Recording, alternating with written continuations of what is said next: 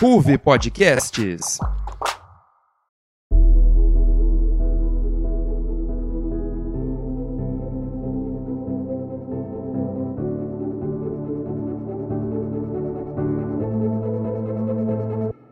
Você já jogou videogame? Talvez você não se lembre ao certo a primeira vez em que controlou um personagem ou apertou botões de forma aleatória, mas certamente algum jogo eletrônico passou pela sua vida. Seja em fliperamas, consoles, computadores ou celulares, você já abstraiu um pouco da realidade e ficou imerso por algum momento conectado ao universo de algum jogo. Os motivos pelos quais eles se encantam são muitos, como a criação de laços de amizades, o fator cognitivo trabalhado, a capacidade imaginativa e fantástica ou a competição. Esse último fator pode ser algo recreativo e praticado entre amigos, mas na última década o caráter competitivo tornou-se mais sério. Os esportes são competições de jogos eletrônicos profissionais que reúnem legiões de fãs, movimentam milhões de dólares ao redor do mundo e crescem de maneira vertiginosa a cada dia. O episódio de hoje irá tratar deste tema, contando sua origem, mostrando os principais nomes dessa modalidade e debatendo as principais questões que o cercam. Eu sou Guilherme Veiga. E eu sou Luiz Guilherme. E sejam bem-vindos e bem-vindas a mais um Nazinho do Esporte. Legends never die when the world is calling you. Can you hear them screaming out your name? Legends never die. They become Para entendermos a origem dos videogames, é preciso estarmos atentos ao contexto histórico em que surgiram Após o fim da Segunda Guerra Mundial e início da Guerra Fria, os avanços na área da tecnologia eram algo em bastante efervescência e muito explorados, tanto por norte-americanos quanto por soviéticos. Dessa forma, os primeiros jogos surgiram mais como maneira de testagem na área da programação por engenheiros do que pelo objetivo de lançar uma tendência no ramo do entretenimento. Assim, na década de 1950, o jogo da velha foi transportado para uma tela unindo inovações da programação e a operação em tempo real de displays de vídeo. No fim dessa década surgiu Tennis for Two, aquele famoso jogo em que duas barrinhas rebatiam uma bolinha com o objetivo de fazer com que o adversário a deixasse passar. Vale ressaltar que tanto esse jogo quanto o jogo da velha foram jogados nos primeiros e experimentais computadores da época, não disponíveis em larga escala. Inclusive, Tennis for Two só foi exposto e jogado por 3 dias quando lançado.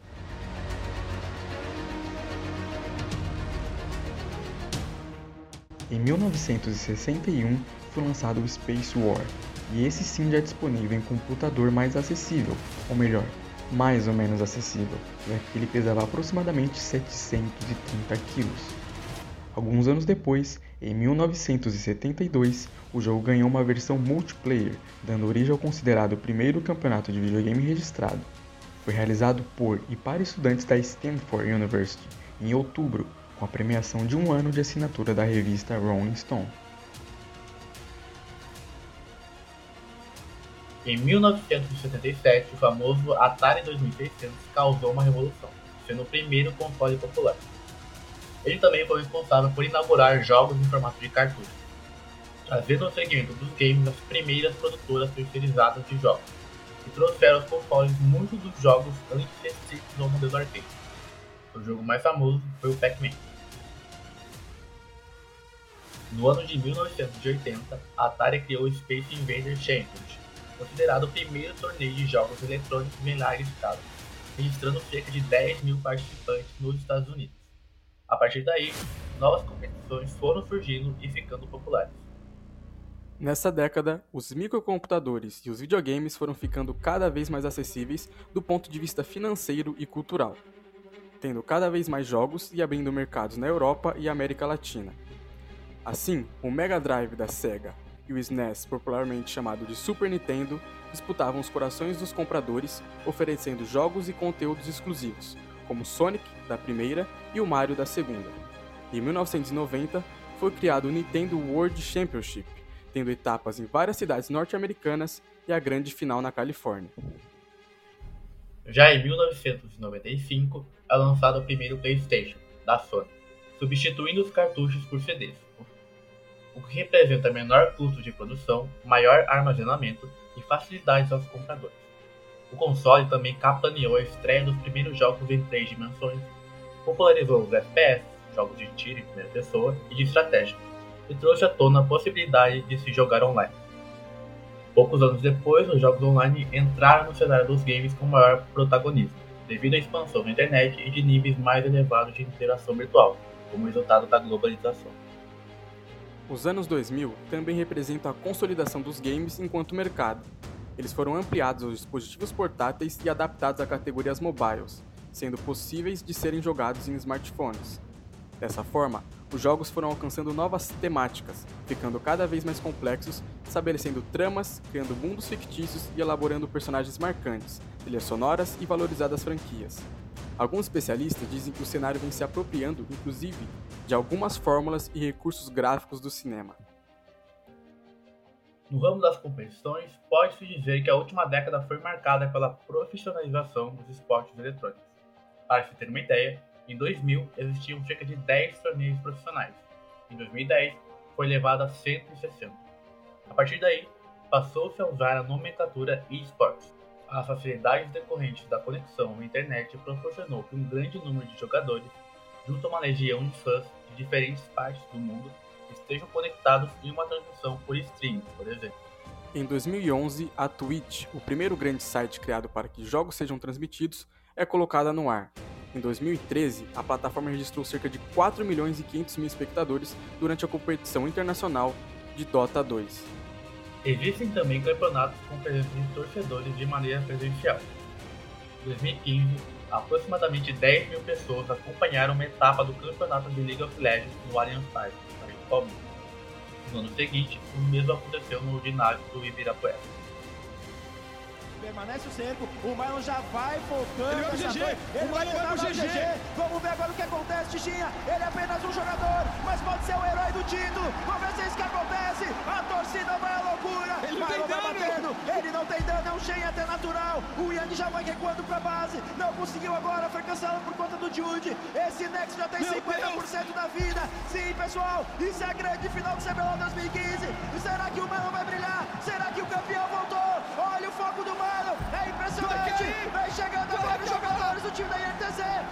Continua sendo exposto, continua sendo focado. O Marlon agora foi afastado pelo Logs. Chega o Johnson, vai acabar. A campeã brasileira 2015. Os esportes vêm se tornando algo muito grande no mundo dos esportes, e com isso vêm os grandes personagens, tanto nas competições em si como nas lives de transmissão dos jogos.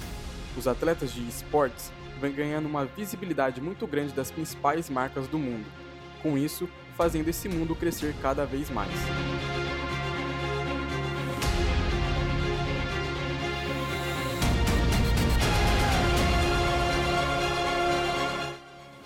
Gaules, brasileiro, streamer e ex-jogador de CS de 1.6 ou Counter-Strike, todo dia está online na Twitch ou jogando com os espectadores ou fazendo o que deixou mundialmente conhecido, transmitindo partidas de CSGO, que é o Counter-Strike Global Offensive. As transmissões de CSGO ficaram tão famosas na live dele que em uma partida de Mundial onde jogava um time brasileiro, a stream chegou a um pico de 700 mil espectadores.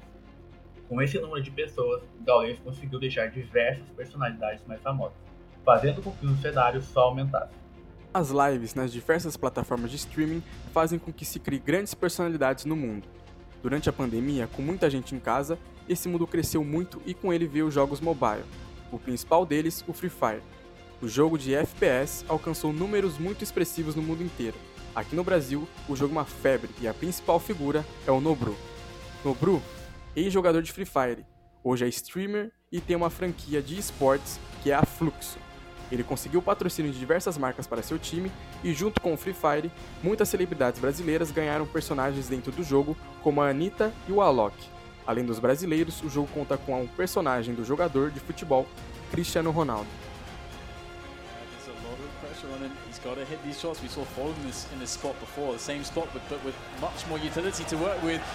Here he comes once again. The first base is a trend. He's going to hit the ground there as Cold. Oh, what? A jumping double from Cold! What is going on right now? How does he do this? Cold is save Luminosity with the all play. Unthinkable. scenes there on the B apartments. They needed a huge. Porém, não é apenas um nas streams que os atletas de esportes ficam famosos. Muitos ganharam relevância por suas habilidades dentro dos jogos.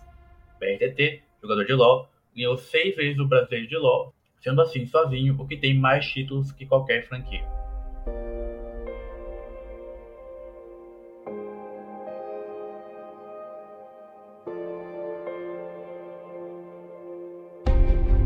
O LoL é o eSport com o maior número de espectadores e isso se dá pelo fato de que o jogo vem se tornando cada vez mais profissional. Um exemplo disso é o sul-coreano Lee Sang-hyong, o Faker. Ele joga profissionalmente desde 2013, pela mesma equipe que é a T1, na qual hoje em dia ele é coproprietário e atleta. Ele é considerado o jogador mais evidenciado do esportes. I know, like, even though I only have a mat on the floor, I think he's in the bed. Oh, Faker maybe in trouble here. Deathmark tries to clean it up for Ryu. Oh, look at the cleanse, look at the moves. Faker, what was that? Faker with a huge What? play, the QSS I can't believe I just saw he that. actually won that duel I can't as believe SK that happened. Telecom I'm just lose my mind. charges into the KT Bullets base. Apesar do LoL ser o esportes com o maior número de espectadores, ele não tem a competição que mais premia os campeões. O jogo Dota 2, que também é um MOBA estilo de jogo igual ao do LoL, tem o Mundial The International. Em 2021, o prêmio total era de 40 milhões de dólares, sendo que o campeão, que foi a franquia Team Spirit, ficou com 18 milhões de dólares, que é aproximadamente 45% do prêmio total. A quantia total ganha foi tão grande que ultrapassou a premiação do maior torneio de clubes de futebol, a UEFA Champions League. O The International mostra para quem não conhece o mundo do esportes o tamanho que esse cenário vem se tornando. Em um estudo feito pela empresa Newzoo, as projeções são que o mercado de esportes em 2024 fature mais de 1 bilhão de dólares. Grandes times consolidados no mundo e no Brasil vêm entrando nesse mundo. Corinthians, Santos, Cruzeiro, Flamengo são alguns dos times no futebol brasileiro que seguem ativos no esportes. Além dos times brasileiros, o PSG também tem times em diversos jogos. A marca Red Bull também, além dos diversos clubes de futebol e atletas que entraram mais recentemente no mundo. Mas, mas como entrar nesse mundo tão promissor? É isso que o próximo bloco do Nas Linhas irá abordar. Não saia daí.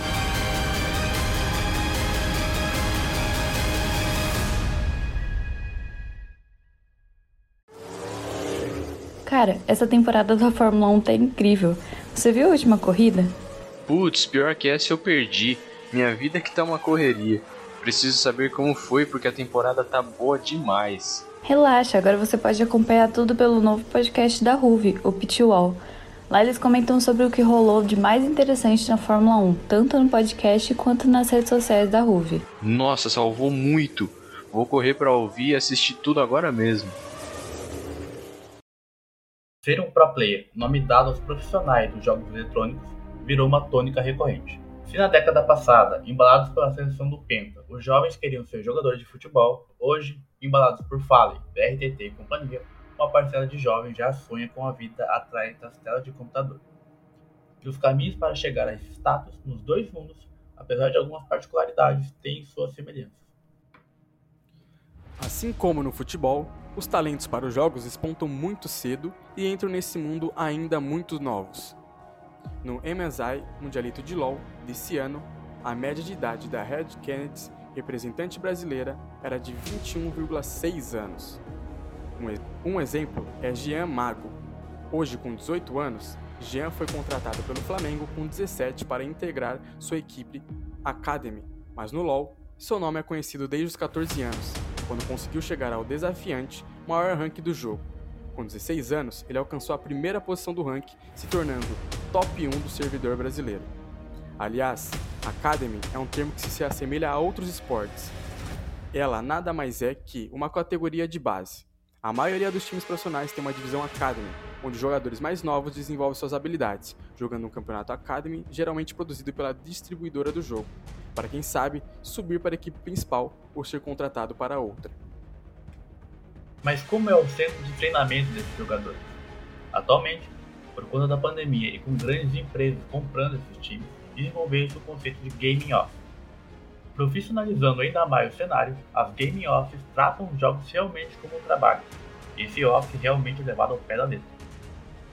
São andares de escritórios compostos de sala de treino, sala de reuniões, cozinha e sala para análise.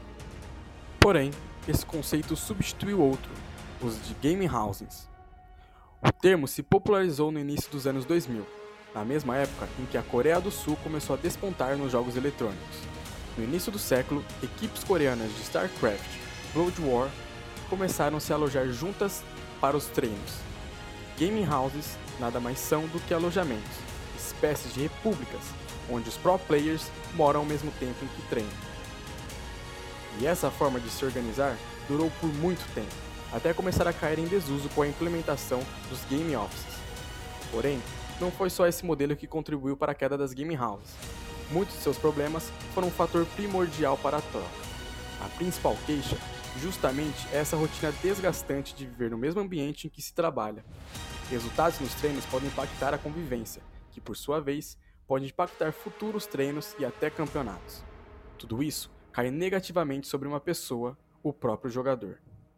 De acordo com Steve Arhansek, co-proprietário da Team Liquid, importante organização no meio dos esportes, abre aspas. As game houses são uma panela de pressão para a dinâmica da equipe, que desempenha um papel vital na performance. Quando você não tem uma separação entre trabalho e vida, tudo. E um dos casos mais frescos na memória aconteceu justamente aqui no Brasil. Em 2017, a Kabum importante equipe do cenário de LoL, que foi a primeira equipe a representar o país no Worlds, que é o Mundial no jogo da Riot, estava passando por um mau momento. Foi aí que o jogador Guilherme Vest veio a público criticar a organização. O desabafo de Vest foi contundente justamente na condição em que os atletas viviam, principalmente por conta de onde a equipe foi instalada. Por conta de uma parceria com a IDM rompida pouco antes do início do campeonato, a Kabum alojou seus atletas em um hostel na Vila Mariana. Sem o mínimo de instalação para a prática de seus treinos, os jogadores tinham que se adaptar ao modo de vida do hostel, o que acabava atrapalhando seu desempenho. Além de lidar com as festas que aconteciam nos finais de semana, justamente o período de jogos, os atletas ainda não tinham garantia à refeição. Uma das políticas do hostel que o acesso à comida se dava através de uma quantia disponibilizada pela organização, que, segundo a reportagem do Sport TV, era usado em um mercado próximo. Ainda no relato, soube-se que os seis jogadores da lineup tinham que dividir um mesmo quarto. De acordo com a mesma reportagem, os custos mensais giravam em torno de R$ 4.500, o que, segundo eles, era totalmente inviável para uma equipe que compunha a elite do cenário do League of Legends.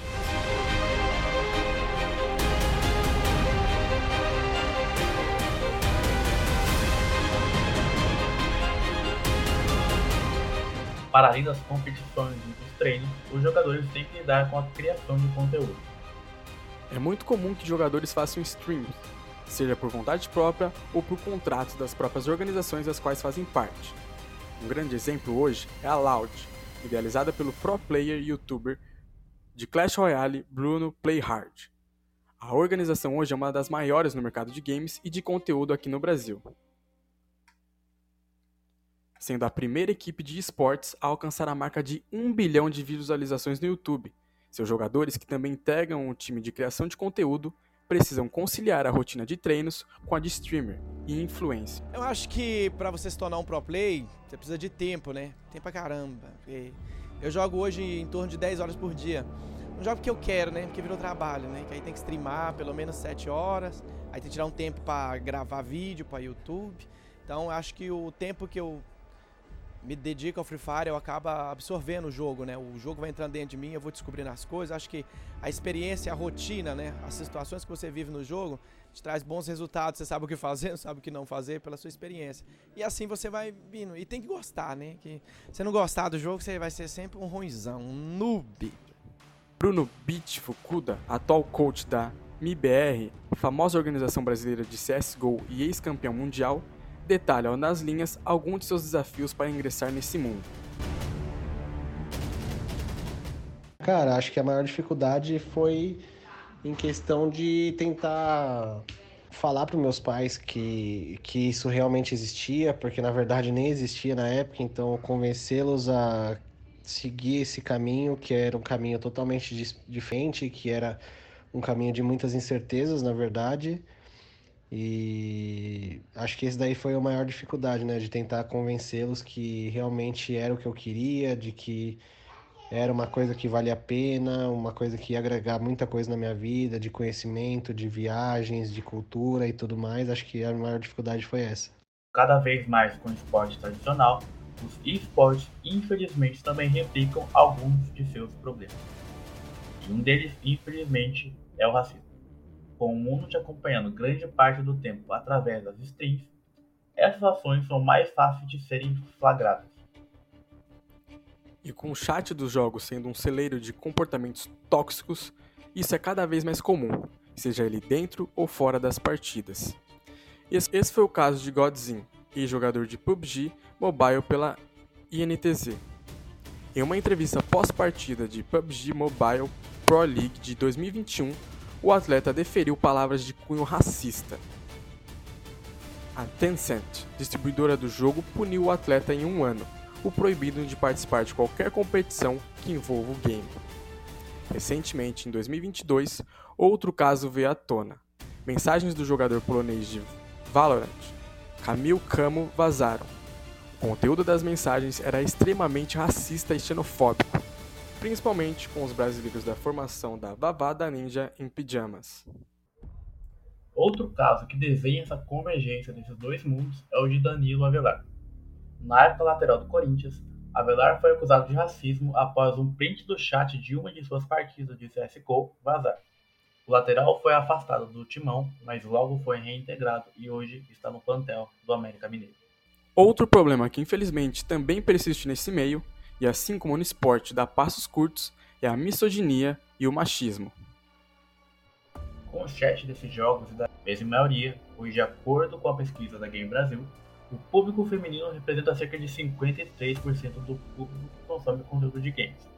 Contudo, tal público sempre foi considerado majoritariamente formado por homens e uma cultura masculina se instalou nos jogos.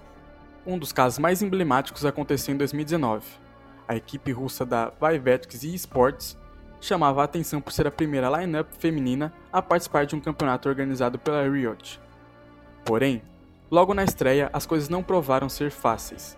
No primeiro dia de campeonato, durante o confronto com a equipe da Hawks, durante a fase de banimentos, período em que você estrategicamente tira campeões da partida, a equipe só baniu campeões suporte. A situação repercutiu, pois graças a esse machismo instalado nesse meio, criou-se o nocivo estereótipo de que a de suporte é coisa de mulher, por ser tecnicamente mais fácil e menos relevante. Ou seja, a situação, além de nada estratégica, foi um deboche contra o time feminino pelo time masculino, tecnicamente ter retirado o, abre aspas, repertório daquelas mulheres da partida, que não é verdade. Porém, nesse quesito, as coisas têm mudado nos esportes. Lineups exclusivamente femininas têm se proliferado e não são mais sinônimos de surpresa. Dessa forma, as mulheres cada vez mais têm tomado o lugar que as pertence. A Riot, por exemplo, já fomenta alguns campeonatos femininos, com destaque para seu trabalho no Valorant. Foi assim que a Team Liquid, importante organização de esportes internacional, decidiu montar uma equipe feminina para o jogo 100% brasileira. Sherna, por exemplo, é uma expoente do Rainbow Six, enquanto Sholiana é extremamente conhecida na comunidade de CSGO e Valorant.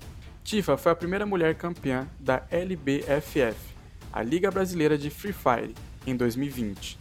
E aí eu comecei um questionamento interno do porquê, né, do porquê que isso acontecia. Se era as mulheres que não tinham interesse ou o cenário que afastava. Eu percebi que é um pouco dos dois, mas um meio que gera o outro, sabe? E as mulheres não têm interesse porque o cenário não é amigável.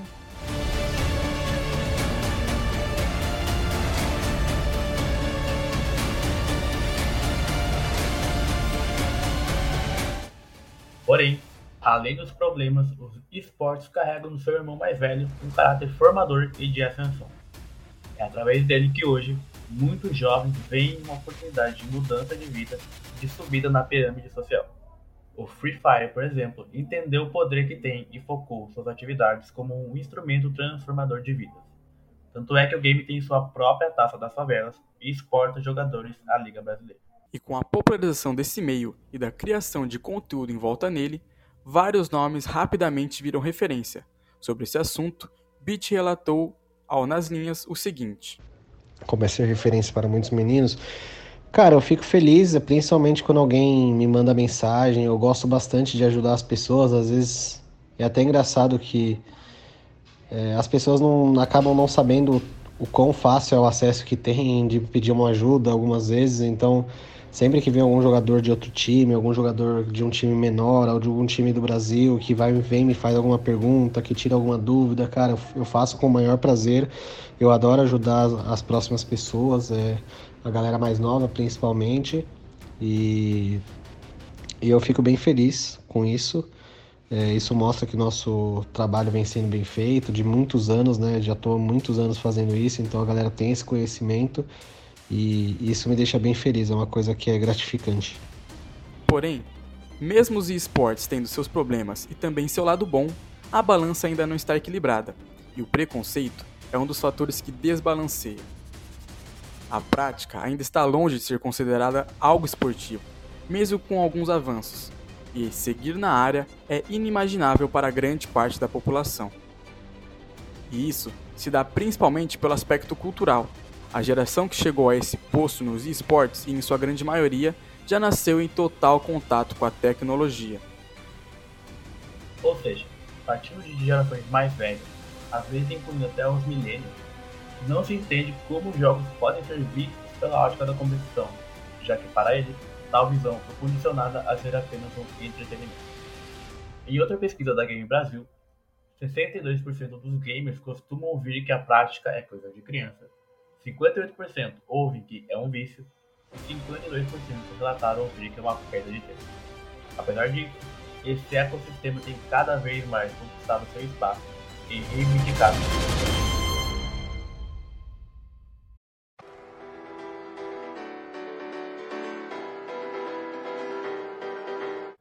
Um mercado gigantesco com perspectivas de crescimento, os esportes já provaram que não são apenas uma fase atletas, paixão, campeonatos milionários, torcida. Os jogos trazem a maioria dos elementos de qualquer modalidade tradicional. E apesar de relativamente novo, os esportes tiveram tempo de ter altos e baixos, de aprender com si próprio como se manterem e inserirem em um ramo que ainda hoje não ignora, o esporte, de sua forma mais tradicional.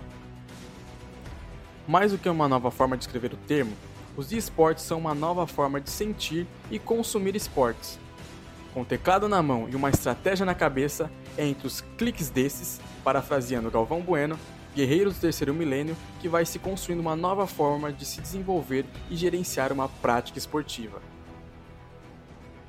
Até porque, para eles, o mundo todo não está em uma flecha, mas sim em um clique.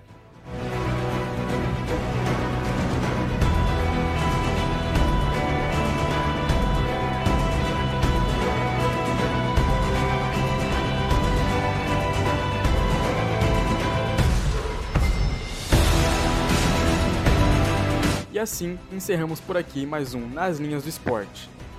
Esperamos por você no próximo episódio do mês que vem. Enquanto isso, não deixe de seguir a gente nas redes sociais. É arroba Bauru no Instagram e Ruby Podcast no Facebook. E esse é o nono episódio dos Nas Linhas do Esporte.